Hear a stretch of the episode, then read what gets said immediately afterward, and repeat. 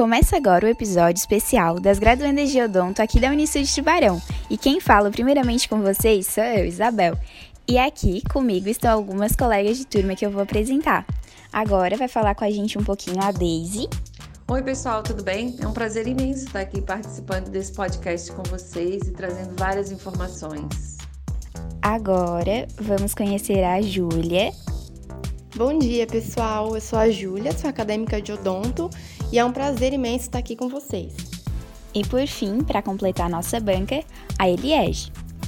Olá meninas, tudo bem? Oi Isabel, oi Daisy. Oi Júlia, é um prazer estar aqui com vocês gravando esse podcast.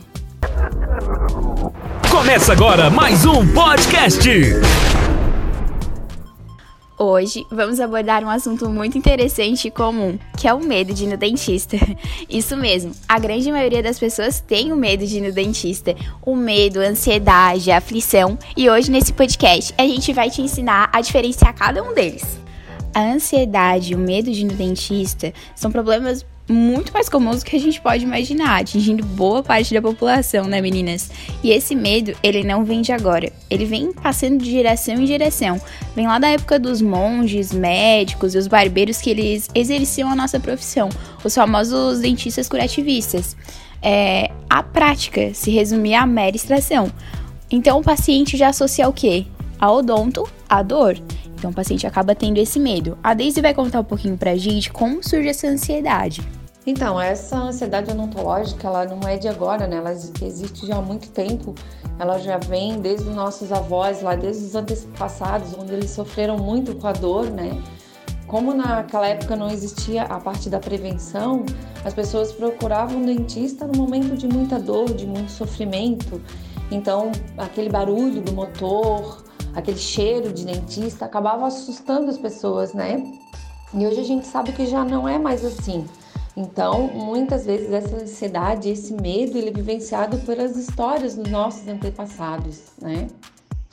Tá, e a fobia é a mesma coisa que a ansiedade? Então, meninas, existe uma grande diferença entre a fobia e a ansiedade. A fobia é considerada um tipo especial de medo. É um medo intenso e irracional, né? As pessoas que têm medo de dentista são odontofóbicas. Acabam deixando de lado essa rotina de cuidados com os dentes, com a boca, né? Muitas vezes por anos, por décadas. E acabam convivendo com a dor, com os dentes quebrados e até com essa aparência ruim. Já a ansiedade é diferente. Elas vão sentir um desconforto, né? uma sensação de medo. E quando chegar a hora da consulta, se sentem assim mais preocupadas. Já a odontofobia não, é uma condição mais séria, né? Um medo mais intenso, um pavor mesmo. Mas afinal, o que a gente pode fazer para amenizar o medo e essa ansiedade dental? A Júlia vai contar um pouquinho melhor pra gente alguns tipos de tratamento. Então, gente, para controlar esse medo e essa ansiedade, a gente tem sim algumas alternativas, tá? A gente pode utilizar de meios farmacológicos, como o uso de ansiolíticos, que são uns remedinhos para a gente se sentir mais relaxado e confortável, e também a sedação consciente com óxido nitroso. E também os meios não farmacológicos, como a tranquilização obtida de forma verbal, então uma conversa tranquilizadora, técnicas de relaxamento e hipnose, além de técnicas comportamentais e psicológicas, tudo para deixar a pessoa o máximo relaxada e tranquila para o procedimento que vai ser realizado. Então, um exemplo de sedação por meio não farmacológico que a gente tem é o que acontece quando as crianças elas vão ao dentista ainda no primeiro ano de vida para uma consulta de prevenção. Então a criança ela acaba se acostumando com esse ambiente que ela vai ser exposta, a gente utiliza do método falar, mostrar, fazer, mostrando à criança o que, que vai ser feito para ela se sentir mais confortável com o ambiente, né? Conversando e utilizando brinquedos e espelhos para que ela acompanhe tudo e passe a gostar e se acostumar daquela situação. Além disso, os consultórios odontológicos, eles podem recorrer a estímulos infantis, como paredes coloridas, é, brinquedos temáticos e brindes para as crianças.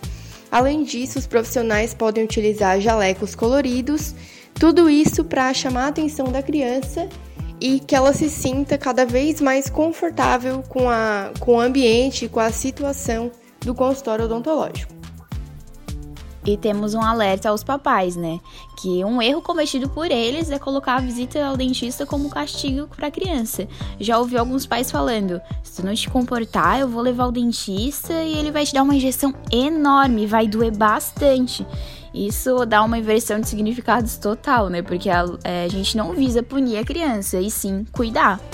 É, os sintomas desse medo de dentista faz com, transforma completamente a pessoa, né? Ela fica calada, começa a suar, sim, é, sente náuseas e até mesmo ela cai no choro, porque ela não tá dominando o seu corpo, ela não sabe o que tá fazendo, né? O medo acaba transformando ela.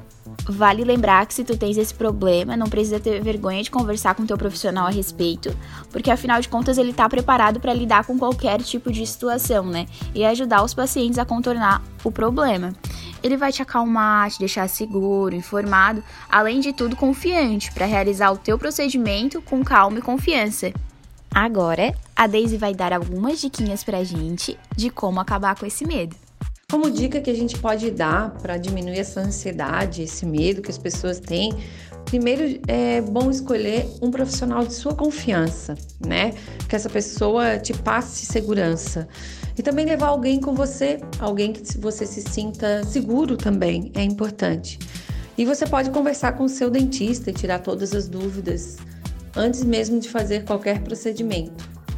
Então, gente, vale ressaltar que quanto melhores são os cuidados com a higiene bucal, menores são as chances de problemas bucais e a necessidade de tratamentos odontológicos.